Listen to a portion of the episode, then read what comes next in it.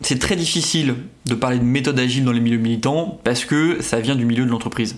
Et que appliquer des manières de s'organiser du milieu de l'entreprise à des milieux euh, syndicalistes révolutionnaires, enfin, t'es trop en décalage. C'est faire entrer le loup dans la bergerie, euh, c'est être un traître et ce n'est pas euh, acceptable. voilà. cependant, les milieux militants ne se posent jamais la question de comment s'organiser. Ne posent jamais. La seule réponse qu'on te dit, c'est il faut l'autogestion. D'accord Mais une fois qu'on a dit l'autogestion, ça veut dire quoi concrètement? La démocratie absolue, parfaite, très bien, mais dans quel cadre? On se voit tous les combien de temps Pour se dire quoi? C'est quoi l'objectif d'une réunion? À la fin de cette réunion, on sera content si. Et c'est à mon avis très dommage. Et je pense qu'il faut le dire et le répéter, s'organiser et se donner un cadre de travail librement consenti, euh, c'est pas sale.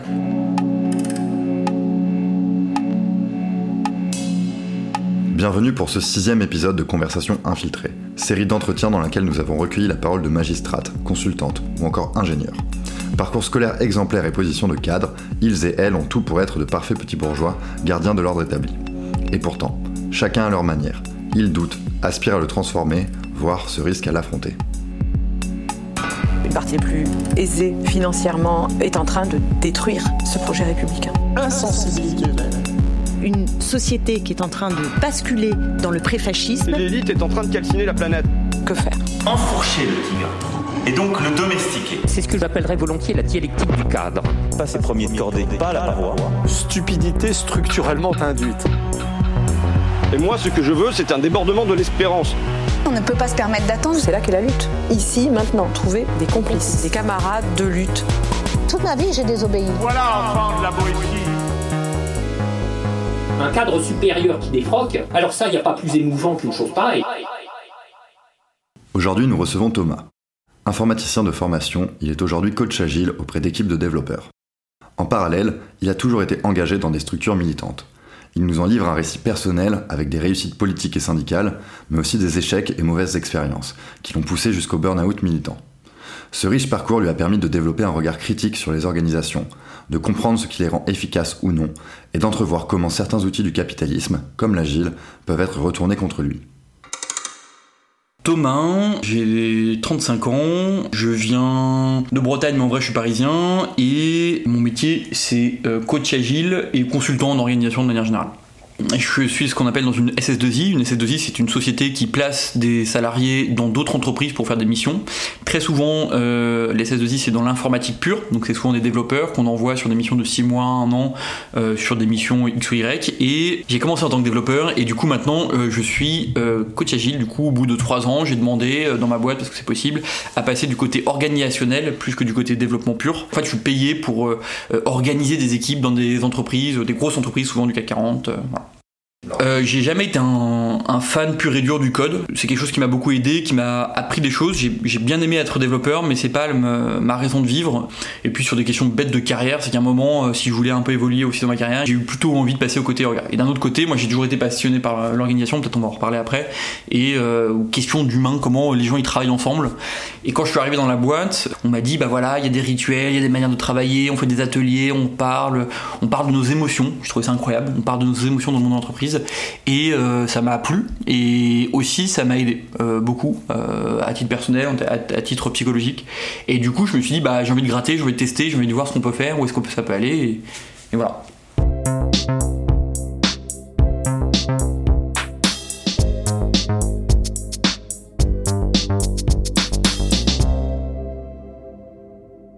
En fait, quand je suis arrivé dans mon école d'ingé, et je sortais de ma terminale qui m'avait un peu euh, allumé euh, intellectuellement, qui m'avait fait réfléchir, qui m'avait fait un peu penser la politique et ce genre de choses, et j'étais en manque de réflexion, j'avais besoin de parler avec des gens. Euh, et du coup, je me suis tourné vers la politique, je suis allé plus précisément dans des courants du Parti Socialiste, et en fait, c'est là où toute l'intelligence se crée au Parti Socialiste, parce qu'il y avait quand même eu à l'époque des écoles de formation.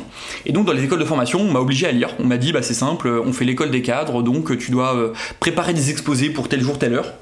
J'avais un exposé sur euh, euh, Sarkozy est-il un nouveau bonapartisme? J'avais 19 ans, je, savais pas qui était Bonaparte, voilà, des trucs comme ça. Mon pote avait eu euh, le maoïsme est-il un communisme paysan?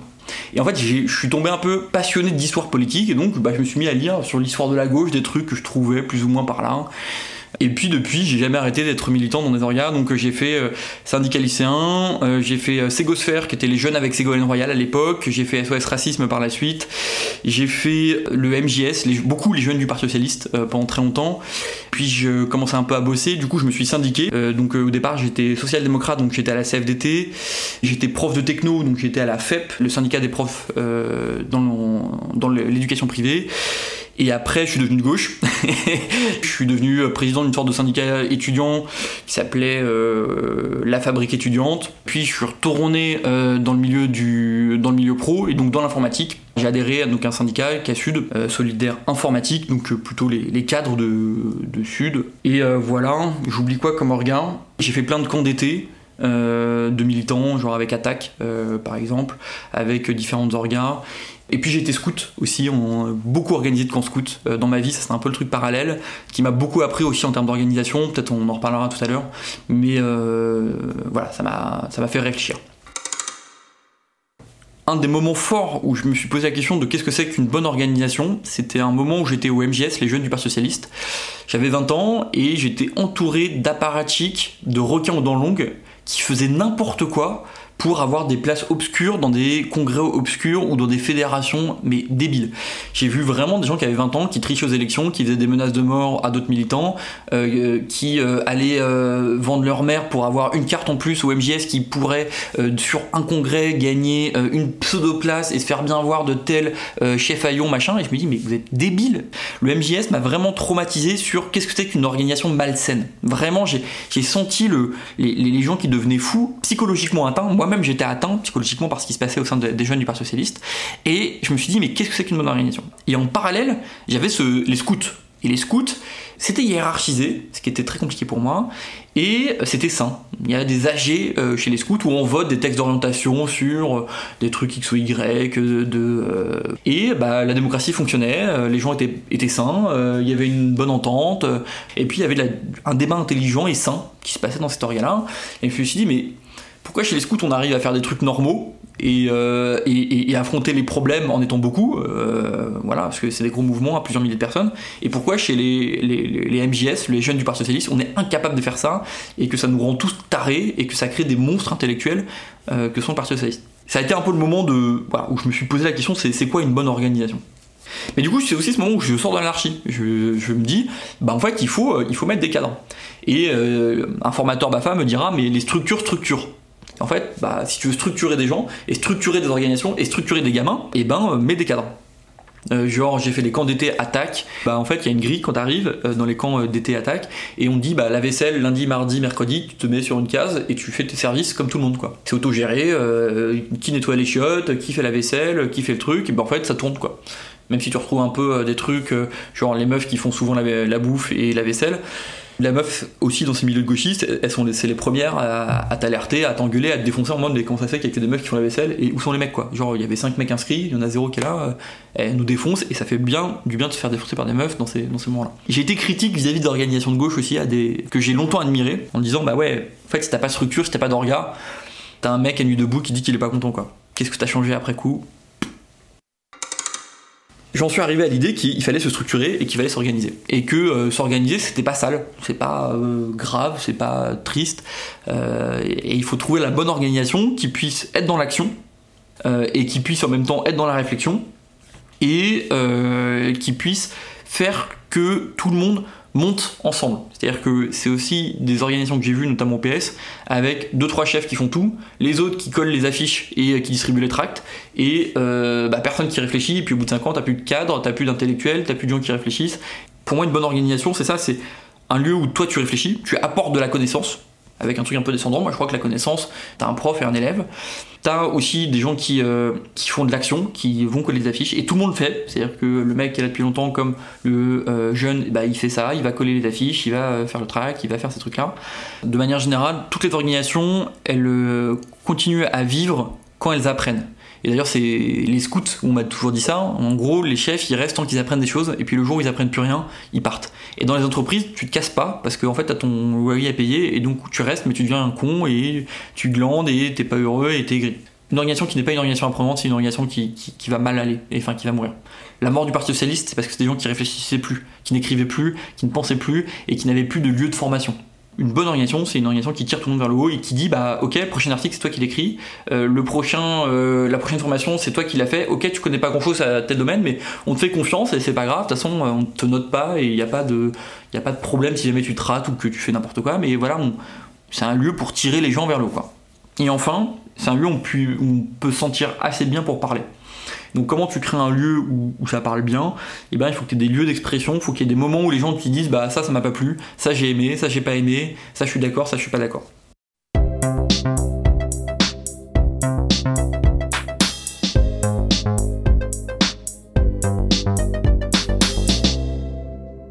Bah, je, vais vous raconter un petit peu euh, ma vie. Du coup, euh, je vais faire des études d'informatique, une école d'ingé qui va beaucoup m'ennuyer. Et du coup, je vais faire de la politique à côté. À la fin de, mon école, on est en 2012, je fais un stage au siège de campagne de François Hollande. J'adore ça, euh, je trouve ça passionnant. et je veux faire de la politique de ma vie. Et j'ai envie de faire ça. Et j'ai envie d'être un militant officiel politique. Mon courant du MGS de l'époque, quelques années après, va se casser la gueule. Je vais très très mal le vivre. Ça va être un premier burn-out militant que je vais faire parce que bah, j'avais mis quasiment deux ans de ma vie à travailler pour ce courant du MJS qui était obscur, hein. mais euh, euh, on va perdre un congrès et on va se faire défoncer par des mecs encore plus horribles que nous et faire que bah, on n'avait plus d'espoir de, se relever. Les militants font des burn-out quand ils sont jeunes, c'est-à-dire entre 17 et 23-24. C'est le moment où ils sortent de l'adolescence et ils ont un surmoi, qu'on peut appeler euh, psychanalytiquement un truc où c'est là où tu as envie d'être. Du coup, tu te mets à fond là-dedans et souvent, euh, tu es aussi euh, sorti de ton milieu habituel. Tu es sorti euh, de, ta ville pour aller étudier à telle fac ou tel autre truc machin. Très vite, ton lieu de socialisation, c'est ton parti, ton syndicat, etc. Et donc, moi, j'ai vu pas mal de jeunes militants vraiment tomber dans le militantisme et faire que ça du soir au matin. Moi, le premier, j'ai fait ça. Et quoi, il faut sortir de ce milieu-là, c'est très difficile. Soit on te jette, tu le prends affectueusement, soit c'est fini. Et bah, du jour au lendemain, t'as plus que ta vie et euh, t'as plus que toi à regarder et c'est aussi euh, très difficile. Voilà, les mouvements du c'est des moments où psychologiquement c'est difficile le temps passe, moi je me je sais que je veux faire de la politique dans ma vie et je me réinscris à la fac à, Paris 8, une fac de gauchiste où euh, je peux m'inscrire dans le département de sciences politiques. Donc je vais faire trois ans de sciences politiques là-bas et je vais adorer. Je vais passer les plus belles années de ma vie là-bas. Ça va être une revanche sur la vie extrême d'avoir fait cinq ans d'informatique qui m'ont fait chier à pouvoir faire de la politique et de la sociologie et euh, de l'histoire des mouvements ouvriers, etc. etc. Donc passionnant et on va monter une sorte de syndicat euh, étudiant avec d'autres gens, je, passe un peu vite, et euh, ce syndicat, j'ai donné à fond dedans pendant euh, trois ans, toute ma période où je vais être étudiant à Paris 8. À la fin de ces trois ans, j'ai un moment qui est très compliqué, c'est-à-dire que je vais me faire trahir par un mec que j'ai recruté, c'est-à-dire qu'on avait un peu de thunes avec des emplois jeunes, machin. J'ai recruté un mec qui est un peu en galère, je vais le former politiquement, je vais le former d'un point de vue technique, et ce mec va me trahir comme, une, comme un gros connard qu'il est, et j'oublie pas, voilà, donc ça marque encore des années après. Ce mec va me trahir totalement et va faire que je vais perdre mon poste de, président de Stasso. Euh, voilà, dans, le même moment, à 30 ans, je vais avoir plein de trucs. Donc, j'aurai cette trahison, je vais perdre ma place de, président de ce syndicat où j'ai.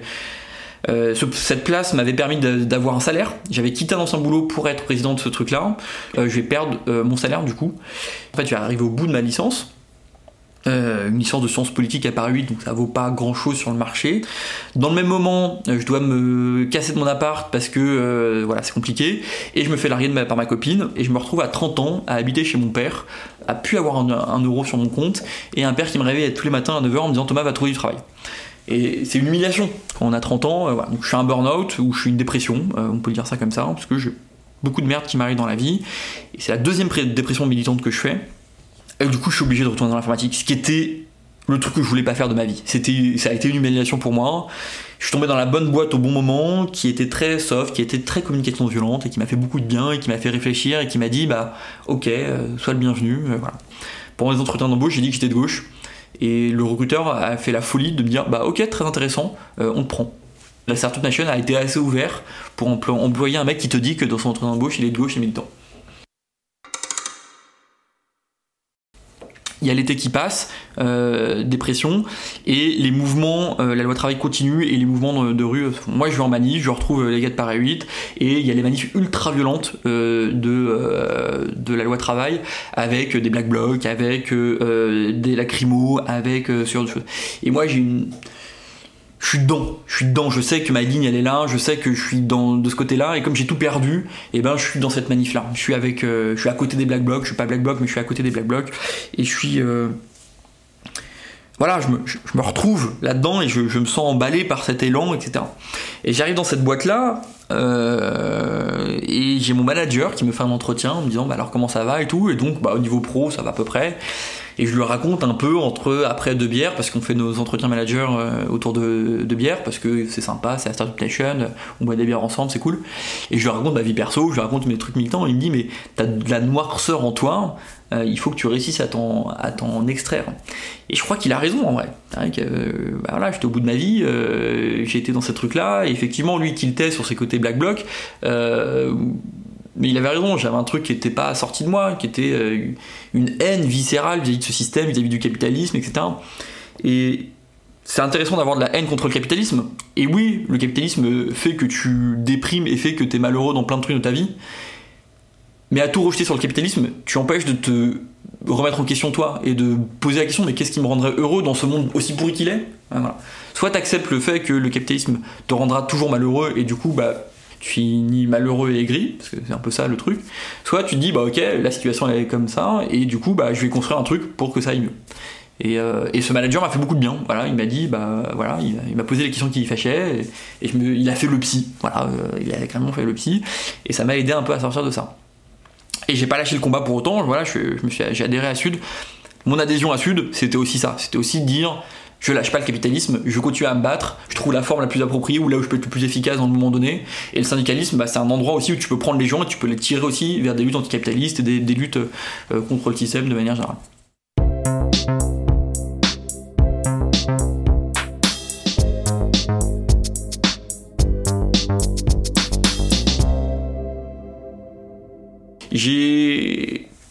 Aussi la chance de pas avoir d'enfants, d'être euh, dans un milieu pro qui fait que euh, en vrai il n'y a pas trop de problèmes. Si demain je me fais virer, je vais être euh, repris ailleurs. Donc moi j'ai pas peur, j'ai pas d'enfants, j'ai pas de crédit, donc je peux être plus libre que des gens qui ont un crédit et quatre gamins et qui ne peuvent pas avoir de problème avec leur employeur. Qu'est-ce que je fais concrètement syndicalement? Alors le milieu de l'informatique c'est pas un milieu qui est dangereux, c'est-à-dire qu'au départ j'étais conditions hygiène et sécurité au travail, c'est HSCT quand ça existait encore. Euh, je pense que informaticien c'est le métier le moins dangereux du monde. Euh, cependant, il y a eu un truc qui m'a très vite alerté, c'est les cas de burn-out. Et dans nos milieux de cadre, c'est la vraie maladie professionnelle qu'on a, c'est les burn-out. Très vite, en fait, je suis tombé sur un cas de harcèlement euh, où j'ai vu des chefs qui se mettaient à pleurer en réunion. Et je me suis dit, trigger warning, un truc qui va pas quoi. Moi je sors horrifié de cette réunion, je dis mais il faut en parler, enfin d'un point de vue RH ça va pas, on est sur du burn-out. Et on me dit ah tout de suite les grands mots, toi je t'ai vu, t'as pleuré il y a trois jours, oui les grands mots, il y a un truc qui va pas quoi. Et du coup j'ai remonté à la direction, on a fait une lettre, dans ma mission je suis chez tel client, le client il va pas bien, il est fou, et on est sur du quasi-harcèlement, et il y a des burn-out qui se mettent en place. Je veux que ce soit écrit que, moi en tant que syndiqué, je vous ai prévu qu'il y a un cas de burn-out, et si demain il y a un suicide dans la boîte, parce que quand il y a des gens qui pleurent, tu te poses la question, et là j'ai vu la DRH qui faisait la gueule, et bizarrement le mec s'est fait virer, enfin ce, ce, client, en plus c'était ça qui était compliqué, c'était que on était en mission, et donc c'était le client qui était un harceleur. Le mec s'est fait virer, euh, c'était dans le service public, il s'est fait plus ou moins euh, jarter du truc. Donc voilà, c'était ma première euh, réussite syndicale. Voilà. Et du coup, bah moi j'en profite, j'en parle, j'annonce. Euh, on fait beaucoup d'afterwork dans ma, dans ma boîte, donc des, des, soirées où on boit euh, après, euh, après le boulot. Et du coup, je, mets souvent le sujet sur la table, je parle des sujets qui fâchent, je fais des trucs comme ça, pour être identifié et pour faire que mon nom soit aussi connu dans la boîte. Il y a aussi une stratégie là-dedans pour que bah, si jamais il y a un problème, si jamais il y a des gens qui sont pas heureux, et ben, ou qui ont des soucis X ou Y, et ben, qu'ils puissent me voir et qu'ils sachent qu'il y a une oreille qui sera là pour les écouter. Souvent, les gens ré répondent à leurs problèmes par eux-mêmes, tu vois, mais euh, au moins ils ont, ils ont quelqu'un à qui parler qui est, euh, pas leur chef, qui est pas leur directeur. Et, euh, voilà. Ce qui est marrant, c'est que ça se fait sous le manteau, c'est-à-dire que ils viennent jamais me voir en tant que syndiqué, ils viennent me voir parce qu'ils ont une question sur un sujet X ou Y, ils ont besoin de me parler d'un truc qui leur semble pas très légal, tu vois, ou des trucs comme ça, donc ils, me voient, ils viennent me voir à la machine à café. C'est tout le truc, c'est que je pense que le minimum que tu as à faire en tant que syndicaliste, c'est euh, écouter et dire je t'entends. C'est voilà, je suis harcelé, euh, j'ai un problème, euh, il y a une section de la boîte qu'on a vendue et des gens qui disaient mais du coup je vais faire quoi? C'est quoi maintenant mon métier? Et on savait qu'on allait trouver autre, chose, mais c'est des gens qui étaient aussi en détresse parce que leur vie était construite sur un métier qui n'existe plus et du coup bah, il faut aussi les écouter et être une parole écoutante. Deuxièmement, moi je veux pas imposer la lutte des classes violentes aux gens. C'est ma vision des choses. Mais euh, quelqu'un qui me dit bah en fait je veux juste me barrer de la boîte et gagner de la thune, bah je suis pas d'accord avec cette analyse de là. Mais si c'est ça qu'il veut faire, et ben c'est lui qui le fait. Donc j'essaye de préciser sa demande, d'accord, de dire mais en fait quel est ton besoin, qu'est-ce que tu as envie, tu serais heureux comment, tu vois? Je reprends les trucs de la Startup Nation aussi, euh, voilà, on est déformé par le travail. Mais je lui dis bah voilà où est-ce que tu veux aller? Et je lui dis, bah, euh, choix numéro 1, on fait la grève, possibilité. Choix numéro 2, on gueule un peu au CSE. Choix numéro 3, tu vois, j'essaie de, proposer une palette de solutions, de trucs à faire. Et puis j'essaie de ramener un peu du cadre légal. Il y a ça qui est possible, il y a ça qui est pas possible. Donc je tente de matiner mes conseils avec des trucs légaux. Sachant que la loi est souvent un prétexte à la discussion. Ils arrivent en disant, mais est-ce qu'il a le droit de faire ça? Je dis, droit ou pas le droit, à la fin il y a le rapport de force qui existe. Quand tu expliques ça aux gens, ils le comprennent euh, assez vite et c'est assez marrant quoi. Et donc il y a tout, un discours de la direction à, déconstruire, sans non plus dire qu'on est, euh, on est en guerre et que euh, c'est la guerre tout le temps, c'est pas vrai, tu vois. Mais mettre un discours de vérité. Par exemple, la DRH dit non, non, mais on ne fait jamais de rupture conventionnelle, c'est exceptionnel qu'on en fasse. Bon, bah moi j'en ai les chiffres, euh, on en a eu, je sais plus combien l'année dernière, on a tant l'année dernière, donc c'est pas qu'on en fait pas, c'est qu'on en fait pas beaucoup, mais on en fait quand même tous les, tous les ans, quoi. Donc c'est T'arrives avec ce discours-là, tu, euh, tu, tu remets des chiffres et de la vérité sur des, des choses qui sont un peu édulcorées euh, de la part de la direction. Quoi.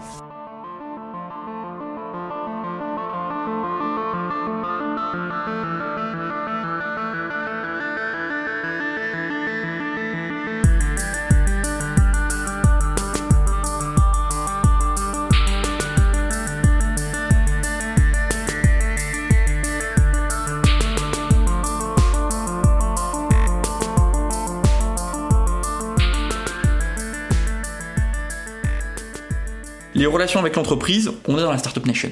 Donc tout va bien, dans le meilleur des mondes, il n'y a jamais aucun problème, et euh, nous, on aborde euh, résoudre les choses avec la communication non violente, etc. etc. Et quand je suis arrivé dans la boîte, euh, on m'a dit, bah nous, chez nous, on travaille en méthode agile, donc c'est un mot que je connaissais pas trop. Que sont les méthodes agiles? On pourrait résumer l'agilité à aller collecter de l'information, du feedback en anglais, le plus tôt possible. Concrètement, vous allez recueillir un besoin d'un utilisateur ou d'un client pour pouvoir proposer une solution. Et on dit bien une solution et pas la solution, c'est une solution possible. Par rapport à cette solution, vous allez encore une fois recueillir de l'information le plus vite possible, du feedback, et vous allez l'utiliser pour améliorer votre solution. Nouvelle solution que vous allez encore une fois confronter à vos utilisateurs, à la réalité du terrain, pour pouvoir vous ajuster si besoin. L'idée, c'est de dire, on fait très peu de chefs. En gros, un gars qui priorise, comme seul objectif de prioriser les tâches à faire, et des développeurs qui font. C'est ça le, truc de base. Et à côté de ça, on a des moments où euh, bah, on regarde ce qu'on a fait et puis on se pose la question de comment on peut s'améliorer. Régulièrement, toutes les deux semaines, on se dit bah, alors qu'est-ce qui a marché, qu'est-ce qui n'a pas marché, comment on peut s'améliorer. Là où c'est plus compliqué, c'est quand tu grossis. C'est-à-dire que quand tu commences à installer une bureaucratie au-delà de euh, 50, 100 personnes, la question du qu'est-ce que tu veux faire est compliquée. Parce qu'en fait, tu as une bureaucratie qui s'installe, et la bureaucratie, elle a des intérêts particuliers. Elle a un boulot que de flicage, souvent. Ah, mais attends, mais moi je suis le gars qui gère le budget de ces 5 équipes Scrum, donc j'ai besoin de savoir si l'argent que j'ai investi, elle n'est pas dépensée n'importe comment. Tout le jeu de mon boulot, c'est de bypasser cette bureaucratie, ou au contraire de la mettre avec les développeurs, mais souvent ces gens-là, tu comprends, ils sont trop importants pour être avec les gens qui font vraiment et qui produisent vraiment de la valeur. Donc tu leur dis, bah très bien, tous les matins tu vas voir et tu vas dire pourquoi tu le fais chier, tu vois.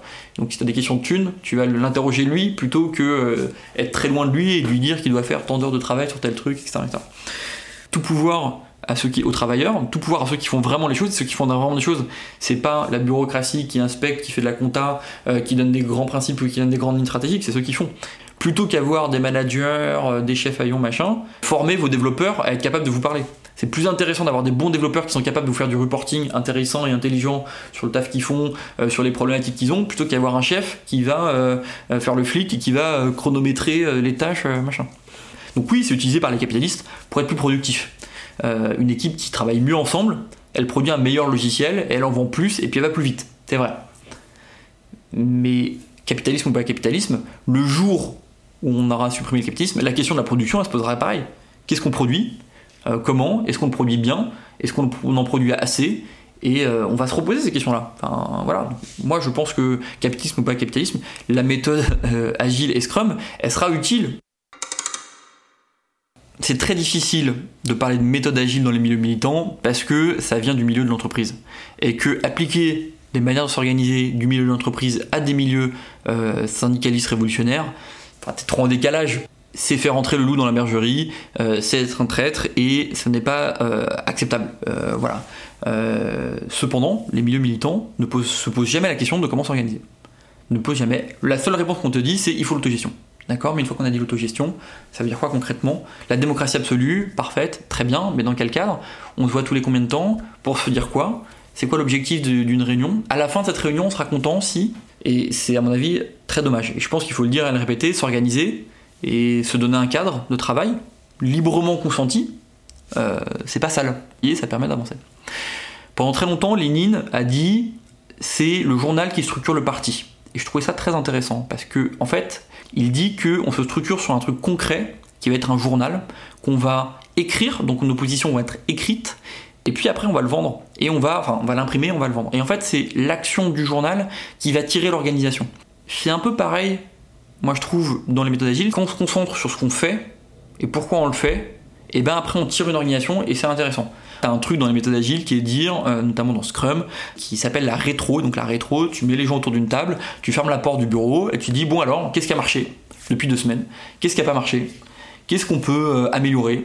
Euh, Qu'est-ce qu'il faut arrêter? Euh, et, voilà. donc dans ces moments-là, c'est des moments un peu euh, où tu as des émotions qui parlent aussi. Tu dis bah ça c'était bien, ça c'était nul, euh, ça j'en ai marre de me lever à 9h le matin, je voudrais qu'on arrive à 9h30 parce que c'est trop chiant. Ah oui, on est d'accord, on n'est pas d'accord. Et puis on vote plus ou moins, enfin on décide d'action ensemble. Donc ça veut dire que c'est un moment où tu peux ne pas être d'accord avec la direction, avec le patronat, avec machin, et puis après tu proposes des actions. Et, et ça, ça fait que c'est très sain. Mais je trouve que c'est trotskiste comme manière de penser. C'est-à-dire que Trotsky, il, théorise la révolution permanente. Et la révolution permanente, c'est truc classique de Marx, c'est dire il faut une dialectique, il faut que les gens parlent, et il faut peser le pour et le contre, et il faut s'engueuler, et il faut se remettre en question. Et il faut se remettre en question en apprenant de l'action. T'as fait un truc, t'as regardé comment ça marchait, et tu révolutionnes la manière dont tu fais en permanence. Tu t'arrêtes jamais de penser et de remettre en question ce que tu fais. Et donc les rétros dans les méthodes agiles, c'est des choses qui permettent de remettre en question ta manière de travailler. Et, je pense que voilà, une bonne orga, c'est une orga qui est capable de se dire ça, on a fait des trucs, on a testé, il y a ça qui a marché, il y a ça qui a pas marché, on en tire une conclusion et on tente un nouveau truc. Quitte à ce que ça se casse la gueule, c'est pas grave, on tente. On tente. Mais on a cette sorte de perpétuelle révolution de dire ça a marché, ça a pas marché, on se réinterroge, on se, remet en question. Du coup, ouais, je bosse aussi pour un, un, un gros YouTuber de gauche euh, qui marche bien, et euh, qui a récemment embauché des gens, mais euh, bah, il s'est rendu compte que bosser en groupe c'était compliqué, et du coup moi je l'avais vu un peu avant et tout, et donc bah, j'ai commencé à mettre un peu euh, deux trois trucs en place, deux trois trucs difficiles. On a passé un week-end, on a fait un séminaire d'entreprise, ce qui est absurde, c'est des gauchistes, pour le coup un peu alternatifs dans leur mode de vie. Et bah voilà, on a fait un truc avec des post-it, et en bref, ils avaient l'air d'être contents à la fin, ils veulent continuer à bosser avec moi, donc je suis assez, assez content ça démontre ce que j'avais envie de montrer, c'est qu'en étant organisé, on peut continuer à être de gauche et on, peut continuer à travailler et à, prendre du plaisir dans, ce qu'on fait.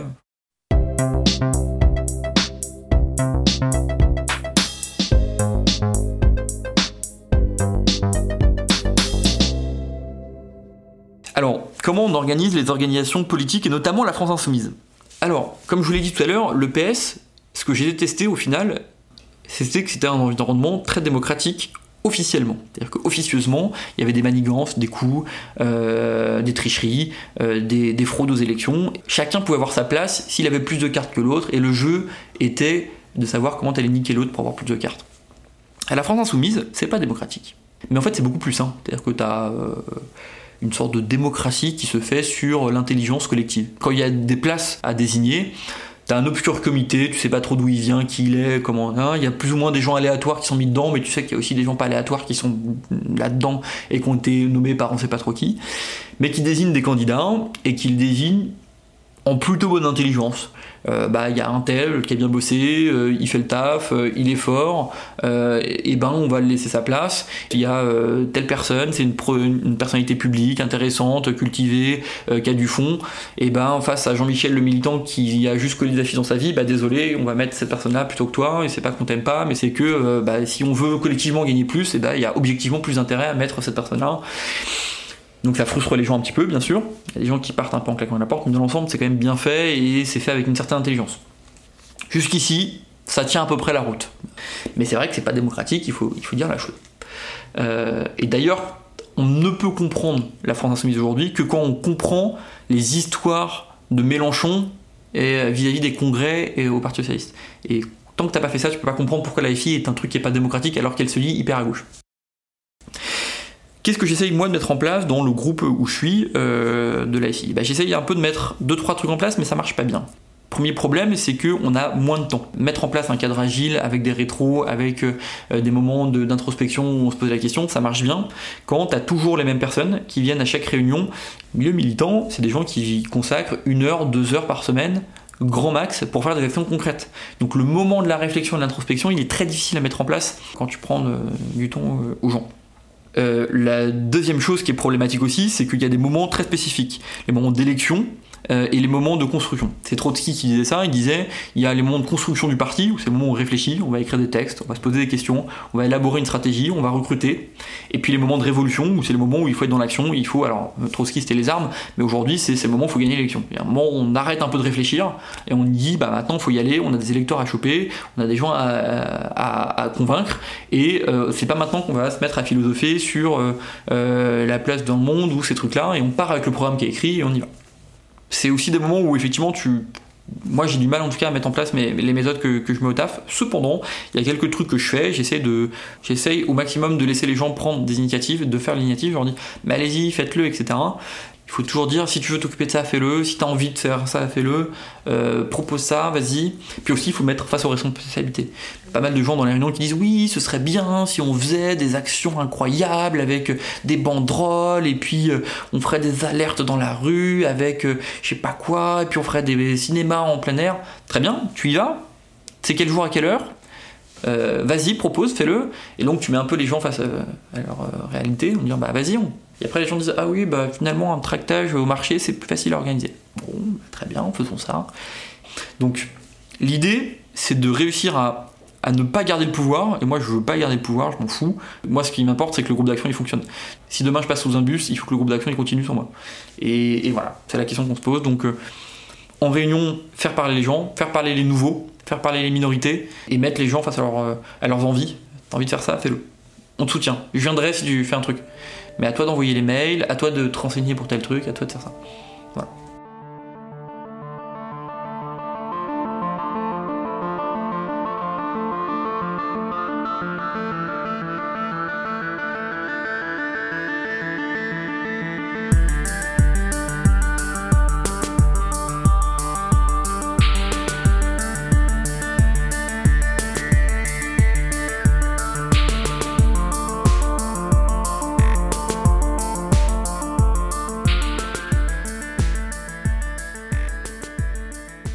Suis autogestionnaire et je suis même euh, syndicalement, enfin je suis pour une autogestion syndicale et gérée par des syndicats.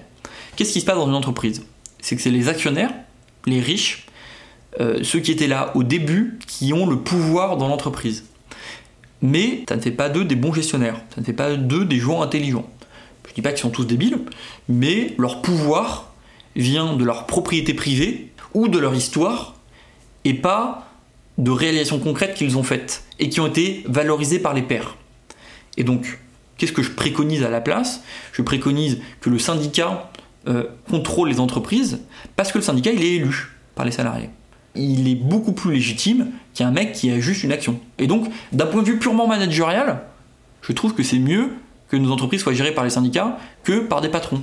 Mais du coup, ça nécessite d'avoir une certaine maturité de l'organisation, de pouvoir se remettre en question, de pouvoir remettre en question ton chef. C'est très difficile aujourd'hui, mais c'est pour ça que si jamais les syndicats, qui sont des gens élus, un vrai syndicaliste, il est élu par ses pairs, ont du pouvoir sur ce middle management, alors on pourrait arriver à des trucs. Moi, je pense qu'il faut faire rentrer la démocratie d'entreprise Euh, peut-être pas trop vite, c'est peut-être là où je suis un peu, réformiste, mais il faut en tout cas donner du pouvoir euh, aux gens qui veulent prendre du pouvoir, plus qu'à des actionnaires qui, à mon avis, ont, ont, juste un intérêt financier immédiat et pas un intérêt d'intelligence. Il faut donner le pouvoir aux gens au fur et à mesure. Première euh, étape, faire que euh, les syndicats euh, ont des vraies places importantes au sein des comités d'administration des entreprises, qu'ils aient accès à toutes les données, que toute l'information soit libérée. Deux, avoir des espaces de discussion. Je pense que si chaque salarié peut parler et peut faire remonter à la direction des choses sans risquer trop de choses, et eh ben t'as libéré un premier truc. Et après t'as prendre le pouvoir. Donc dire aux gens bah prenez des responsabilités dans une usine, on dit jamais à un mec, bah, prends la responsabilité de telle chaîne, ou euh, fais tel truc, ou euh, fais tel autre bidule, et puis euh, on voit ce qui se passe, puis on en reparle plus tard, tu vois. Le CSE est un instrument qui pourrait, je dis bien pourrait être intéressant. Pourquoi?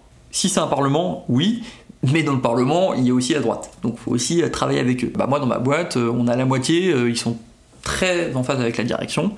Deuxièmement, ça reste de la bureaucratie. Et malheureusement, il y a un souci qui pour moi n'est pas encore résolu, c'est que un bon CSE, un bon membre d'un CSE, il passe sa vie à faire ça. Et s'il passe sa vie à faire du CSE, il perd le contact avec les salariés et avec les vrais gens qui bossent vraiment.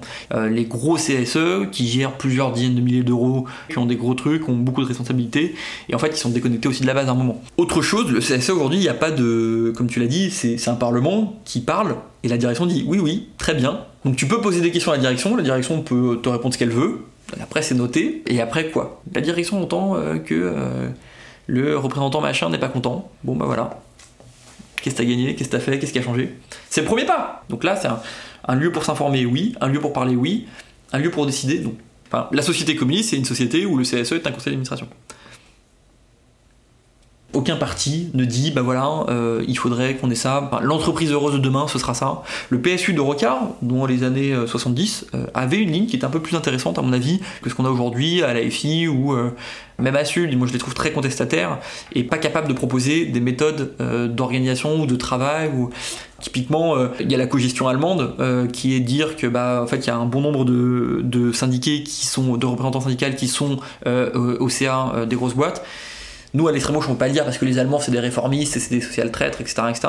Mais moi, je pense que c'est une étape hyper importante, ce truc-là. Je pense qu'il faut passer par là, par une sorte de, de cogestion à l'allemande, et pour après continuer, mais c'est difficile, parce que quand on est euh, par étapes, très vite, on se fait rattraper par euh, le système, etc. Mais il faut aller prendre le pouvoir, il faut assumer des étapes intermédiaires, à mon avis. À mon avis, voilà.